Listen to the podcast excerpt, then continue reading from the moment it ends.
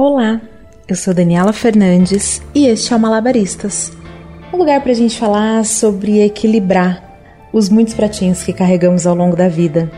Na verdade, é um lugar onde a gente fala sobre as nossas tentativas de equilibrar esses pratinhos.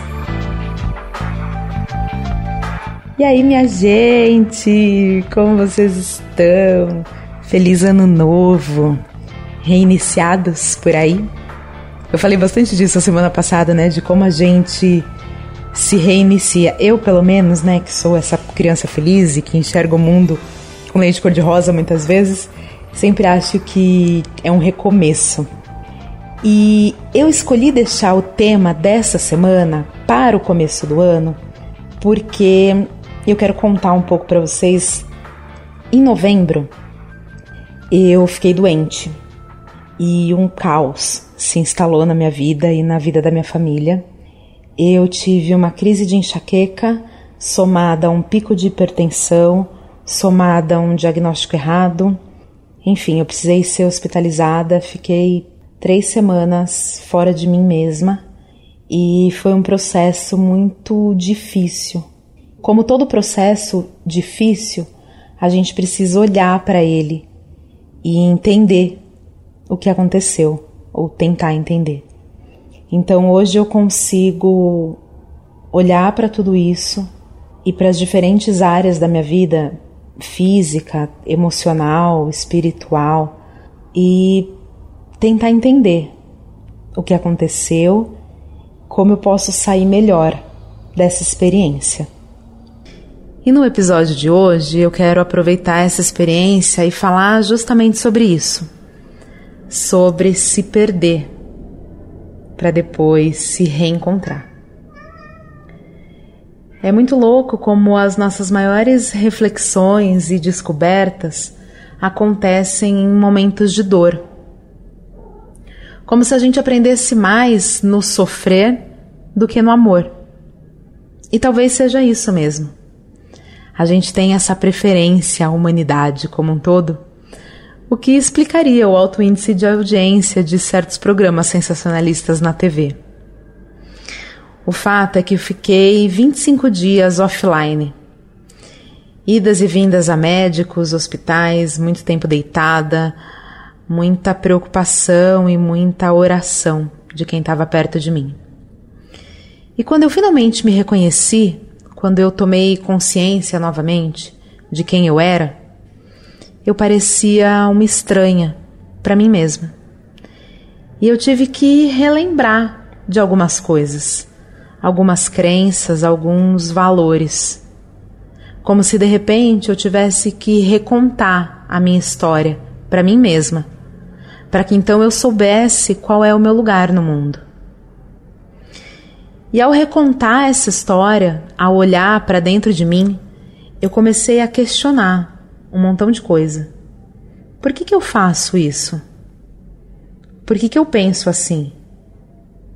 Por que, que eu dou tanto valor para essa pessoa? E foi em meio a estes questionamentos, alguns sem resposta ainda, que eu fui me reencontrando, me reconstruindo.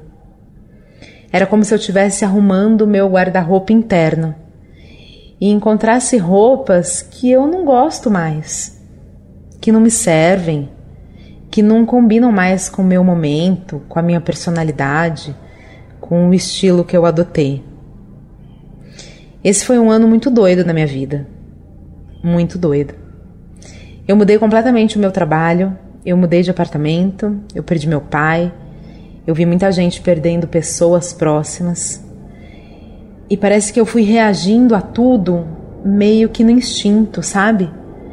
Sem questionar muito e fazendo o que precisava ser feito. E eu que falo tanto de viver no automático, de como a gente precisa se sacudir. Eu fui vivendo no automático. Eu fui fazendo isso sem perceber. Como um jogo de videogame, eu fui passando de fase. Fui cumprindo os desafios de uma forma mecânica. O que acontece é que não eram tarefas a serem executadas, era a minha vida. E o que eu precisava fazer era viver cada fase, sentir, elaborar, entender, digerir. E quando eu não fiz isso, a vida me trouxe um combo espiritual, emocional, físico e me tirou de cena por um mês para que eu pensasse em tudo, na marra. E quando você se perde, quando você não vê muita perspectiva, fica nítido o que realmente importa. Quando eu estava lá, muito debilitada, muito ruim mesmo, e tudo que eu queria era ficar boa, eu só queria sarar, isso se tornou uma obsessão. Porque a dor me consumia tanto e eu pensava: eu preciso sarar, eu preciso ficar boa, eu preciso aguentar, eu preciso ser forte. A minha mãe e a minha irmã tinham acabado de perder meu pai e eu não podia fazer isso com elas. Elas não podiam me perder. E era só nisso que eu pensava. E todo o resto parecia tão distante, tão insignificante. Nesse momento, a minha tarefa a ser cumprida era ficar boa. E aí, depois que eu saí do hospital e consegui entender melhor tudo, eu fui olhando para cada área da minha vida, não como algo que precisava ser feito, mas tentando lidar com tudo aquilo, de verdade, sem reagir instintivamente, automaticamente, sem sair fazendo, mas questionando se esse fazer valia a pena se fazia sentido, se era realmente necessário.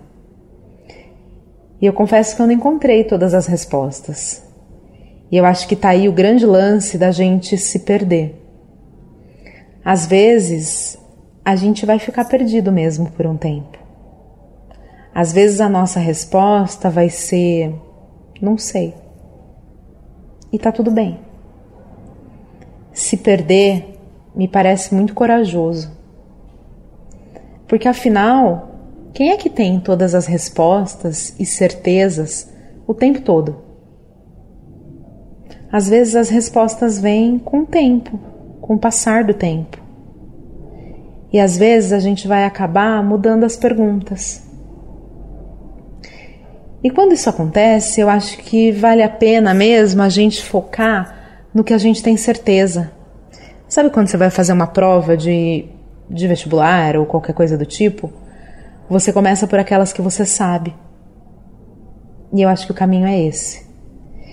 É não deixar a dúvida te consumir nem te paralisar, mas começar a viver naquilo que você sabe, com as certezas, com aquilo que você já experimentou. Neste um mês, depois de todo esse caos que aconteceu, e quase finalizando o ano de 2021, eu estou muito convicta e eu consigo dizer em alto e bom som, não sei, para um monte de coisa. Porque eu não sei mesmo. E eu não tô com pressa de saber. Eu tô vivendo hoje, com todas as nuances que o hoje me oferece. Eu tô vivendo as certezas do hoje. E aos poucos as dúvidas diminuem, clareiam, as respostas aparecem e essa sensação de estar tá perdida, ela vai diminuindo também. Hoje eu estou mais focada em entender o que me levou a me perder do que botar a vida num trilho o mais breve possível. E lembra que aqui um pouco antes eu disse, putz, eu só pensava na minha mãe e na minha irmã? Eu só consigo pensar na minha família e naquelas pessoas que estão por perto, no amor delas por mim. E como esse amor me curou. Quando eu olho para o lado e eu vejo esses rostos conhecidos, e eu sinto a sua energia, a sua cumplicidade, a sua luz, eu não me sinto mais perdida.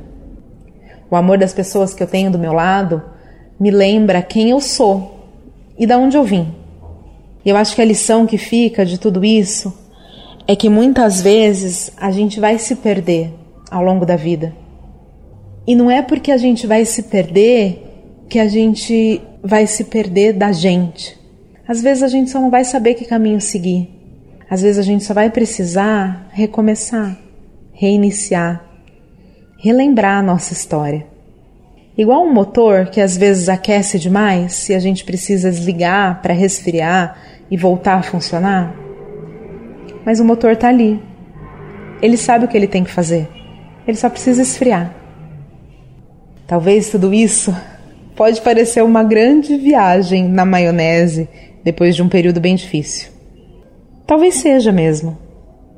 Mas como a gente é humano e a gente compartilha das mesmas emoções e sentimentos, eu acredito que essa minha reflexão pode chegar até você e ser útil de alguma forma ou para alguém.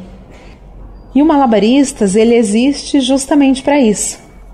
Para vocês me ouvirem aqui tagarelar e dizer eu também ou fulano também.